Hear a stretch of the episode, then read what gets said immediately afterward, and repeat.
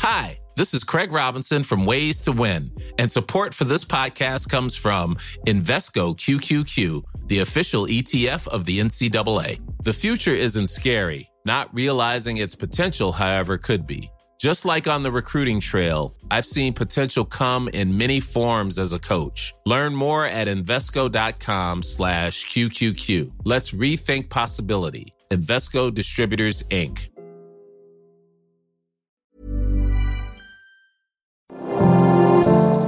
Bonjour et bienvenue dans Mon Stade à moi, le podcast Est républicain, républicain Lorrain et Vosges Matin qui va vous faire découvrir les champions de nos régions sous un jour nouveau.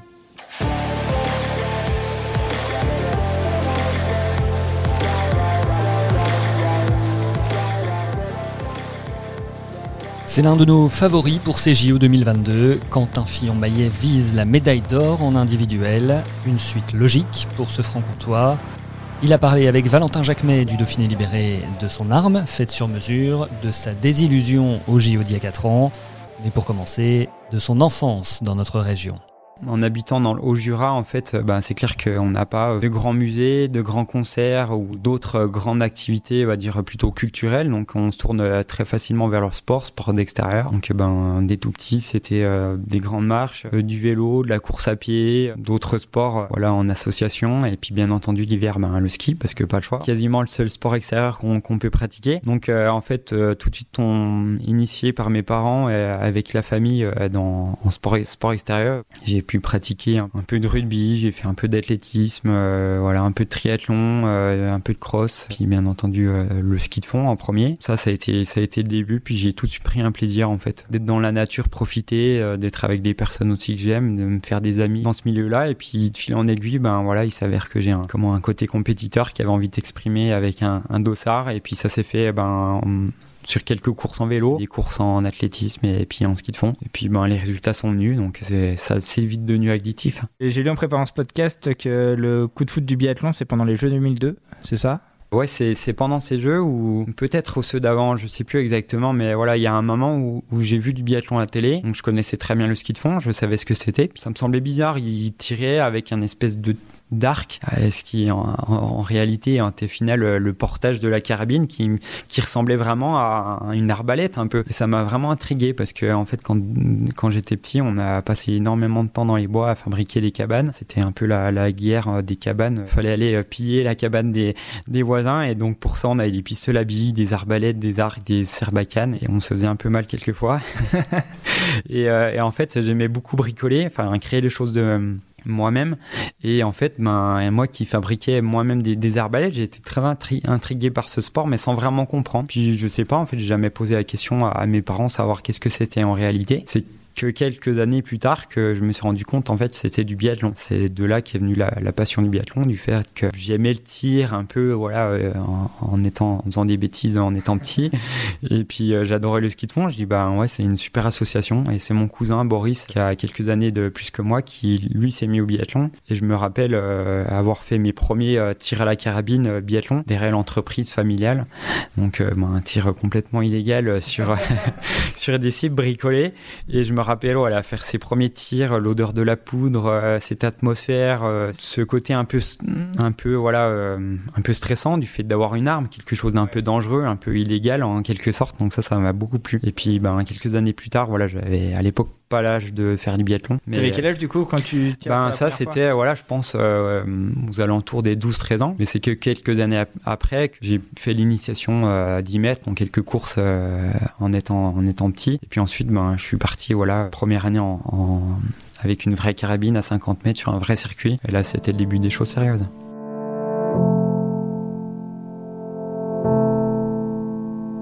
Tu peux évoquer la construction des arbalètes. Euh, la construction de travail manuel, ça a été un peu un fil rouge aussi, parce qu'aujourd'hui, euh, ta, carabine, euh, c'est aussi un, un produit euh, Quentin Fillon-Maillet. Ouais, c'est bon. Comme j'ai dit, ben, dès tout petit, j'aimais beaucoup euh, créer les choses de moi-même, et j'ai eu la chance en fait d'avoir l'ancien atelier de l'entreprise familiale dans la maison qui était mitoyenne de mes grands-parents. Donc un, gros atelier avec plein de vieux outils, pour la plupart obsolètes, mais le peu qu'il y avait, ça nous permettait en fait de passer énormément de temps à bricoler des choses, à, à faire beaucoup de bêtises surtout. On, on s'amusait à créer toutes sortes de systèmes de projectiles. Donc c'était vraiment le, le, plaisir de faire les choses soi-même. Après, j'ai démarré le biathlon. Et puis, pas la première année, mais quelques années après, on, achète du matériel qui, est, matériel qui est très cher. Et un jour, j'ai demandé l'autorisation à mon père de modifier ma carabine. Donc, modifier la crosse, à rajouter des petites choses. Mon père a accepté parce qu'il voyait que les choses étaient un peu plus sérieuses et puis qu'il me pensait, je pense, compétent à ce moment-là de, de, tester des choses. Et puis, ça a démarré. J'ai créé mes pros de carabine. Entre temps, ben, en même temps, même, j'ai commencé mes études en conception industrielle. Et puis, ben, en fait, les deux, euh, c'était une super association. Ça réunit, réunissait deux passions, le biathlon, le ski de fond et le, le fait de construire les choses moi-même. Jusqu'au jour où je me suis dit, bah, je vais créer ma propre carabine, ma propre crosse. Donc là, j'ai commencé à faire des croquis. Euh, quelques plans avec un, logiciel euh, débutant pour, pour conception sur ordinateur. J'ai fait ma propre crosse qui était très très loin d'être parfaite, mais que j'ai toujours dans un coin de, mon garage. Et puis euh, quelques années plus tard, ben voilà, avec euh, des, moyens un peu plus supérieurs, avec un logiciel de modélisation 3D, euh, beaucoup plus de connaissances. J'ai passé presque six mois à dessiner ma future carabine, à essayer de penser à tout. J'ai passé des heures sur ma carabine en Coupe du Monde après les courses à l'hôtel, à prendre ma carabine en main, réfléchir qu'est-ce que je pouvais faire avec un petit calepin, faire des croquis. j'ai fait pas mal d'erreurs sur ces premières conceptions. Franck m'avait prévenu, j'ai quand même voulu faire certaines choses. Et puis voilà, fil en aiguille, j'ai refait plusieurs autres crosses qui me permettent maintenant d'avoir un produit plutôt, plutôt propre, mais en sans cesse évolution. Est-ce que le fait que ça soit un peu ton bébé, ça rajoute quelque chose dans, dans la relation? Et les biathlètes, vous expliquez souvent quand même qu'il y a, je sais pas, un rapport presque charnel entre guillemets avec euh, avec son arme. Est-ce que ça le renforce chez toi? Ouais, bien sûr, parce que en fait, euh, déjà c'est une pièce unique que j'ai réalisée moi-même. J'ai, comme j'ai dit, ben six mois de conception plus euh, toute la conception que j'ai faite sur les nouvelles versions. Le temps passé à la réaliser, c'est des heures, des heures de travail. Donc très envie en fait de, de prendre ça comme, va dire, ma deuxième copine. C'est quelque chose donc dont je prends très soin, que j'essaye de, voilà, que je prête pas à tout le monde. Euh, je, je, la donne, euh, je c'est toujours moi qui la transporte, hein, que ce soit dans les avions et tout ça. J'essaie de, l'avoir presque exclusivement euh, dans mes mains ou par euh, ou là je peux la laisser après à mon coach après les courses parce que je sais que lui en, prendra un soin également. Donc c'est vraiment euh, qu'il y a un, objet unique que je peux pas acheter dans le commerce parce que ben aujourd'hui elle est faite par mes mains. J'en ai une copie qui permette d'anticiper un problème mais qui est aussi réalisée par moi-même. Donc finalement il n'y a pas de prix qui, qui peuvent acheter cette carabine et donc il y a certaines personnes qui m'ont demandé pour leur leur aider à concevoir ou ils m'ont demandé carrément de leur refaire une crosse, mais le, temps est trop, trop important pour ça, donc peut-être que ça sera un, moyen de reconversion, je sais pas.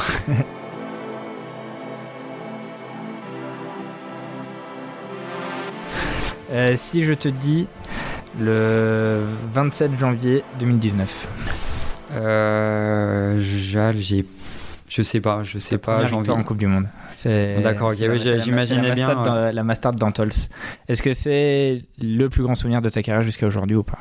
Je pense que la, course qui m'a procuré le plus d'émotions, c'est quand même le premier podium. Euh, le 18 janvier 2015. C'est ça, ouais. Donc elle est notée dans le, dans le, dans le book, c'est dire que tu allais m'en parler. Mais euh, non, la, plus grosse émotion, ça bien, bien, bien entendu, était la, le premier podium en Coupe du Monde. En fait, où à cette période-là, bon, je, j'étais sur euh, mes premières années en Coupe du Monde. Je me, me souviens encore de, dans la zone de départ et, d'être encore impressionné par les athlètes qui m'entouraient. J'ai encore le poster de Björn Dalen qui était encore posté, enfin posé sur le mur de la chambre de, la chambre de, mon enfance. Euh, qui, avec un Björn Dalen, un Emile Zensen, un Martin Fourcade, euh, même un Simon Fourcade, voilà, Vincent Defrane, voilà, il y avait tout un tas d'athlètes, pas que biathlon d'ailleurs, et là, je me retrouve en fait face à eux. Je suis un gamin en fait qui essaye de faire sa place en Coupe du Monde. Je me retrouve face à des athlètes qui, qui m'ont fait rêver jusqu'à maintenant. Donc c'était déjà impressionnant. Les coachs me, rabâchaient assez souvent à cette période-là. Euh, arrête d'être distrait par ce que font les autres, reste focalisé par ce que tu dois faire. Mais j'avais besoin de prendre l'information un peu autre part, savoir comment les autres fonctionnent, qu'est-ce qu'ils font, quelles sont les, leurs, petites astuces pour se préparer avant la course, qu'est-ce qu'ils font aux essais de tir, comment ils s'échauffent. Et donc bah, j'étais presque un peu distrait, mais à ce moment-là, bah,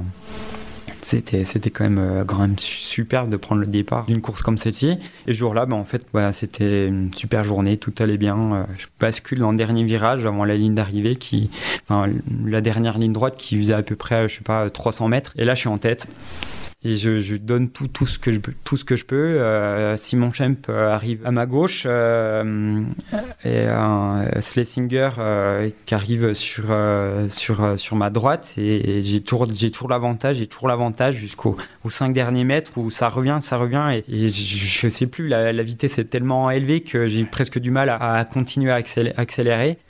Là, je franchis la ligne, euh, les, les, épaules en avant, et ma grosse erreur, ça a été pas de, de mettre les, de mettre les épaules en avant à la place de, de mon pied. Et Simon Schemp lui a tendu le pied, il avait 40 euh, cm, euh, sa ligne d'épaule était 40 cm derrière moi, mais son pied était 8 cm devant. Donc, ce qui fait que j'arrive deuxième. Donc, je joue la victoire pour rien, mais ce jour-là, c'était comme, c'était comme si c'était gagné. Et puis après, ben, ça m'a vraiment ouvert les yeux sur le fait de dire, ben, aujourd'hui, je suis capable de faire un podium en Coupe du Monde. Et puis c'est la porte ouverte. Maintenant, voilà, plus de pression, enfin, pas, plus de pression, mais décomplexé du fait que, voilà, j'ai enfin fait mon premier podium en Coupe du Monde. Et je commence vraiment à y croire de plus en plus, même si l'espérance était déjà forte avant parce que j'imaginais bien qu'une sélection en Coupe du Monde c'était bien, un top 10 c'était bien et, le prochain objectif c'est le podium et c'était coché. Est-ce qu'il y avait une forme de complexe aussi? Est-ce que tu n'as pas fait de sport-études par exemple? Euh, Tu n'as pas une médaille individuelle euh, chez les jeunes? Il n'y en a eu qu'une par équipe, si je ne me trompe pas. Ouais, en étant jeune, j'ai jamais euh, voilà, euh, complètement euh, tout gagné. Euh, et ça nourrit un complexe du coup quand, quand tu es arrivé sur le circuit de la Coupe du Monde face, face à des Martins, des Simon Fourcade Ben oui, il y a un certain complexe du, du, fait de savoir qu'eux ont une expérience monumentale, plein de podiums. Martin pour le coup était déjà en tête du classement général, il avait déjà bien, bien entamé sa supériorité, sa période de supériorité. Et donc ben ouais, presque un peu complexé du fait de se retrouver face à des mecs comme ça et du fait de pas forcément avoir énormément de résultats en étant jeune, bah, c'était compliqué de s'imaginer déjà dans une période euh, où je commençais à tout gagner. Et je pense qu'il m'a fallu, ça, ça a été aussi un, petit temps de latence où j'avais besoin euh, de, me construire et de mûrir par rapport à ça pour évoluer. Et même encore maintenant, je suis peut-être des fois encore dans cette phase-là où j'ai une nécessité en fait de croire en moi encore plus que, que les autres pour essayer d'aller d'aller gagner. il y en a certains, voilà, on peut prendre ben, pour le coup l'exemple concret de Martin qui lui arrivait tout de suite avec cette d'envie très forte, très forte de gagner et moi pas forcément les rêves tout de suite pour rêver euh, de victoire euh, mais déjà d'essayer de progresser progressivement. Au final quand j'y repense j'aurais dû rêver tout de suite de victoire. Ça m'aurait fait peut-être fait évoluer bien plus vite.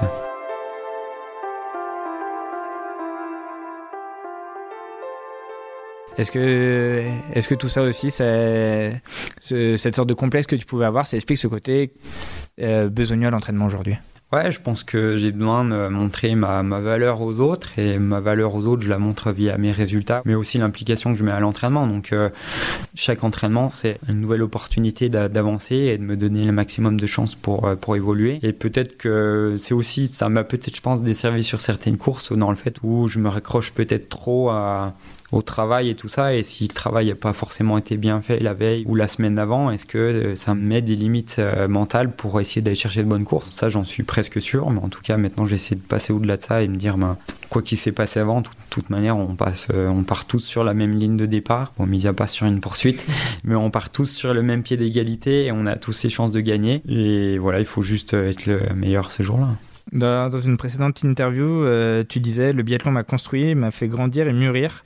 Euh, J'essaie toujours de voir le bon côté des choses. Je suis là pour me faire plaisir, mais surtout pour faire plaisir aux autres. Euh, cette quête du partage, est-ce que c'est quelque chose qui, c'est un supplément d'âme pour toi? C'est un vrai levier de, de motivation? Moi, je reviendrai un peu sur ce que j'ai dit, parce que surtout faire plaisir aux autres, euh, j'en suis moins convaincu maintenant. Je suis avant tout là pour moi, donc quand j'ai démarré le ski de fond, j'y ai fait parce que j'aimais ça et ben un peu pour faire plaisir à mes parents, mais mes parents ils l'ont fait aussi pour me faire plaisir, donc euh, fallait que l'envie vienne de moi et tout ce que j'ai fait jusqu'à maintenant, je le fais avant tout parce que ça me rend heureux, ça me fait plaisir et, et parce que ben ouais, ça me permet de, de montrer ma valeur à, à tout le monde. C'est ma façon de m'exprimer, parce qu'au final, quand je fais ma course à fond, euh, je me donne, euh, je me donne autant que tout seul à l'entraînement et pourtant à l'entraînement personne pour m'encourager. Mais je, je, je, prends énormément plaisir à dire ben voilà je me suis investi euh, tant d'années tant de temps tant de kilomètres tant d'énergie dépensée à, à l'entraînement et, et, à la récupération à la nutrition à tout ce qui peut tourner autour de biathlon et ben euh, voilà maintenant le, résultat, les moments de, de, réussite sont tellement forts en fait que, ben, pour reparler de mon premier podium en Coupe du Monde, à ce moment-là, quand je franchis la ligne, les premières choses qui, qui me passent dans la tête, c'est me dire mais enfin, quelques, peut-être pas tout de suite après la ligne d'arrivée, mais les cinq minutes après, je me dis, mais c'est trop bon cette sensation. Mais moi, s'il faut m'investir euh, à fond tous les jours jusqu'à épuisement, je suis capable de le faire euh, pour retrouver juste ces, ces 3, 4, 5 ou quelques jours de, bonheur qui, qui, ont suivi, qui étaient même trop courts. J'aimerais les retrouver plus, plus, facile, plus souvent, mais euh, voilà, ça a été vraiment, euh, ça a été, c'est pour moi et la, la quête de, de, mon bonheur et ça passe par là. La, notoriété, comment, tu, gères ça? Désormais un, biathlète français, il est célèbre, il est reconnu, connu. Ça s'est fait un peu en douceur quand même, parce que quand j'ai démarré le biathlon, c'était un sport, bon, bah, pour les connaisseurs, euh, voilà, ils connaissaient euh, tout ça, ils avaient l'abonnement euh, sur, les chaînes d'Eurosport pour aller regarder les, courses de biathlon, et puis bah, maintenant, en fait, le biathlon, on n'a plus besoin d'expliquer ce que c'est. Énormément de personnes le connaissent et suivent, et on est passé sur des chaînes gratuites elle est bien entendu toujours diffusée sur Eurosport, mais sur des chaînes euh, maintenant gratuites euh, comme l'équipe et à travers des plusieurs grandes chaînes à l'étranger. Comme je dis, j'ai l'impression de vivre l'âge d'or du biathlon avec une super médiatisation. On a surfé sur les, super résultats de mes, prédécesseurs qui ont lancé la machine laborieusement. C'est sûr que ben à l'époque de Patrice Baïsalin qui, à l'époque allait chercher son premier titre de champion du monde, le sport était quasiment anonyme. Ensuite, il y a un Raphaël Poré qui a commencé faire connaître euh, vraiment la discipline de, façon régulière sur la télévision et à commencer à, amener la curiosité de certains médias. Il y a un Vincent Defrane qui gagne aux Jeux Olympiques qui fait connaître davantage la discipline et des Sandrine Bailly, Sylvie Beckart, euh, voilà, euh, et puis on arrive après à Martin Fourcade et tous ces exploits qui ont permis vraiment de booster la, discipline. Moi, je suis arrivé entre temps. Et puis maintenant, bah voilà, euh, les gens me reconnaissent dans la rue. On a une interview comme aujourd'hui qui fait partie de cette notoriété. Euh, énormément de médias qui nous suivent, euh, une pression aussi supplémentaire par rapport à tout ça. Je, je la vis bien cette notoriété en fait. comme moi, je suis super satisfait en fait d'avoir énormément de gens qui me soutiennent. Euh, bon, il euh, n'y a pas que du positif, mais c'est super. Hein. Le, boulanger qui fait son pain tous les matins, qui se lève à 4 heures du matin pour aller mettre son four à chauffer et, euh, pétrir sa pâte, il n'a pas 20 000 personnes qui l'encouragent tous les matins ou à la sortie de ton travail. les gens leur remercient pour son travail, mais ça reste là. Moi, j'ai vraiment la chance de faire quelque chose qui me passionne, qui est suivi par énormément de personnes, qui me donne beaucoup d'avantages. Le fait de rencontrer plein de personnes, d'avoir la notoriété, de rencontrer voilà, des, des partenaires qui nous rémunère pour euh, l'image qu'on dégage de tout ça, de rencontrer, d'être invité euh, à des, choses que j'aurais jamais pu faire en personne lambda. Donc ça, c'est juste incroyable. Et donc, euh, bah, j'essaie de profiter de tout ça. Après, c'est pas quelque chose que je recherche, la notoriété. J'essaie de surfer là-dessus et d'y me mettre à 100% hein, pour parler des réseaux sociaux. C'est pas un plaisir de m'occuper de mes réseaux sociaux, mais c'est important pour moi de partager et d'expliquer aux gens ben, qu'est-ce que je fais en dehors des courses, comment ça se passe, quel est mon ressenti à la fin des courses, et puis ben, de faire des interviews comme aujourd'hui, de partager ça avec les médias pour, euh, pour surfer là-dessus.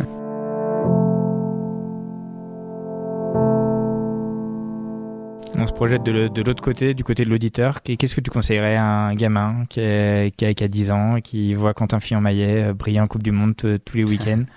Bah, euh, parmi tous les auditeurs, il y aura sûrement, et j'espère, un, futur champion, que ce soit en biathlon ou dans un autre sport. Moi, j'ai rêvé, euh, via les résultats de, plein d'athlètes, un jeune qui, démarre dans le sport aujourd'hui, c'est bah, déjà une super école de la vie, où là, du résultat, c'est comme quelque chose de super, ça permet de, rester en forme, de se faire des amis, d'avoir d'avoir cette certaine valeur. Et le conseil que je peux lui donner bah, c'est voilà de, faire du sport déjà avant pour le plaisir de choisir une voie qui lui plaît quelque chose qui, lui convienne et puis après ben, si ça marche bien si les résultats viennent petit à petit c'est de croire en ça et puis ben d'espérer euh, faire une, carrière aussi belle que, que la mienne ou, mieux encore. Tu fais les transitions tout seul tu disais que qu'il y avait un rêve qui avait, qui avait pas coché c'était celui des jeux. Ça tombe bien on est en, en année olympique. La, la médaille ou la médaille d'or même à Pékin c'est le moteur ultime.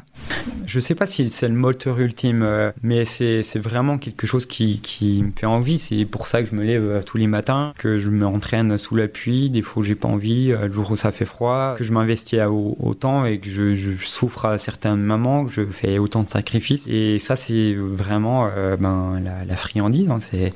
C'est quelque chose qui, qui, me donne vraiment envie, qui me passionne. Et voilà, la médaille olympique, ce sera la, cerise sur le gâteau. Hein il y a encore, il y aura encore bien d'autres objectifs euh, jusqu'à la fin de ma carrière. Je pense que je trouverai toujours quelque chose pour motiver. Mais ça, c'est quelque chose qui me motive vraiment, qui aussi un peu, euh, qui me donne un peu d'appréhension parce que l'événement est, sur un jour plusieurs courses, mais voilà, c'est un jour il faut être capable d'aller chercher ces torts-là, malgré les conditions, malgré voilà tout ce qu'on peut connaître, euh, le Covid, euh, le fait qu'on connaisse pas le site, le fait que tout le monde le prépare aussi. Voilà, il y a une multitude de facteurs qui font que ça peut être un peu stressant, mais d'un côté j'aime aussi cette recherche qui est, qui est pas facile et donc euh, ben, quand l'avancée est laborieuse, la, les victoires est d'autant plus forte.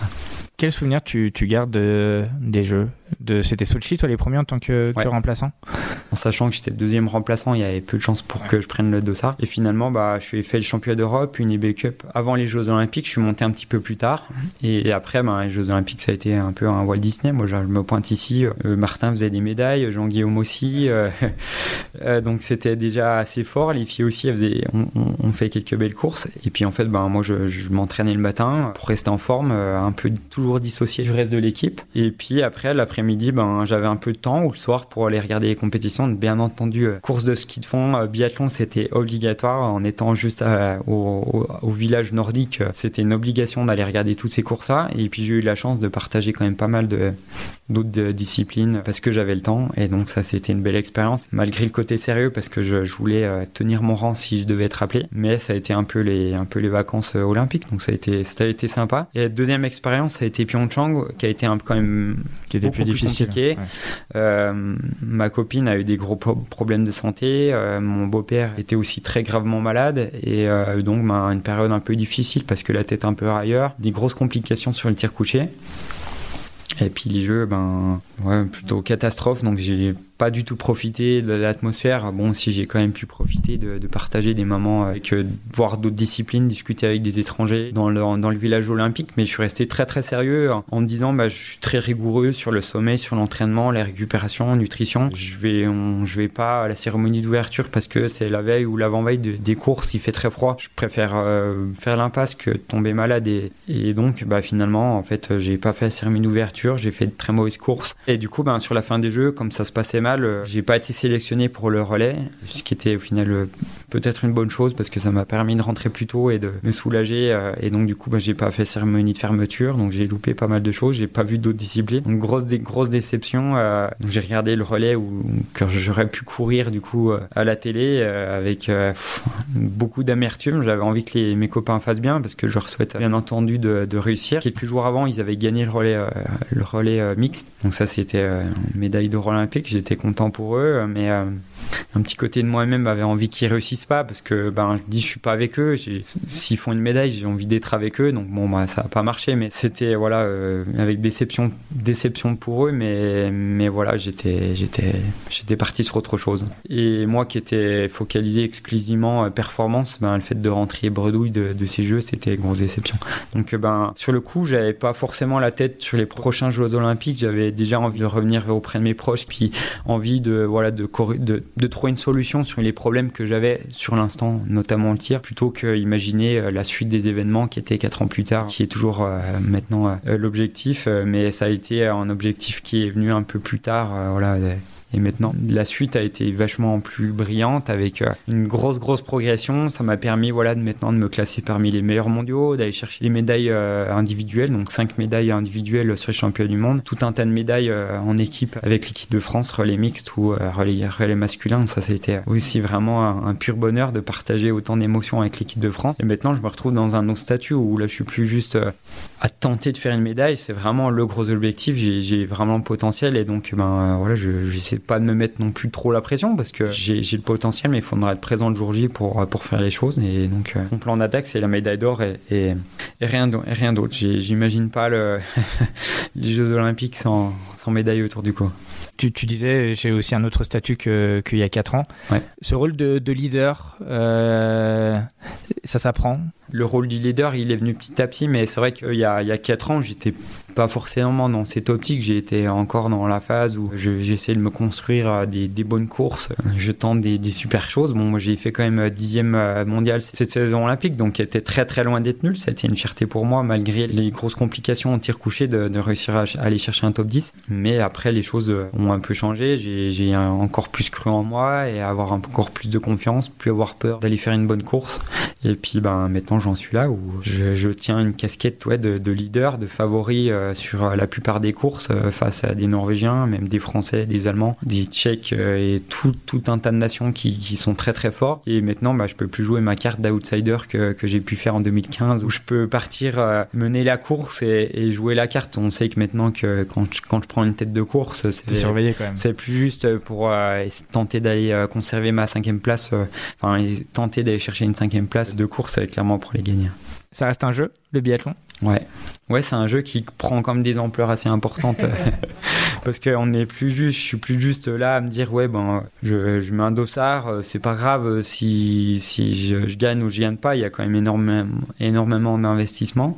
Je joue pas, je suis très très loin de jouer ma vie, mais je, je pars comme si en tout cas. Donc, euh, bien entendu que c'est un grand jeu qui a pris des, des proportions très très importantes, qui a fidélisé énormément de personnes et qui, qui fait travailler aussi beaucoup de monde. Donc, j'ai une part de responsabilité, mais je l'assume complètement. Et en fait, le fait de se détacher en fait de cette pression extérieure, ça me permet aussi de, euh, bah, de juste être serein sur ce que j'ai envie de faire. Et puis, finalement, ben, quand euh, je réussis ce que j'ai envie de faire, ben, ça fait plaisir du monde. Merci beaucoup, Quentin. Ben, merci à vous. À bientôt.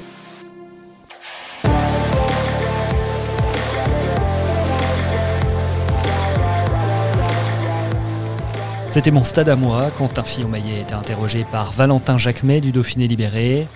Si vous avez aimé, je vous conseille notre précédent épisode où Fabrice Guy nous raconte sa médaille d'or à Albertville en 1992. C'est disponible sur Apple Podcast, Spotify, Deezer et toutes les applis de podcast. À bientôt sur un autre stade.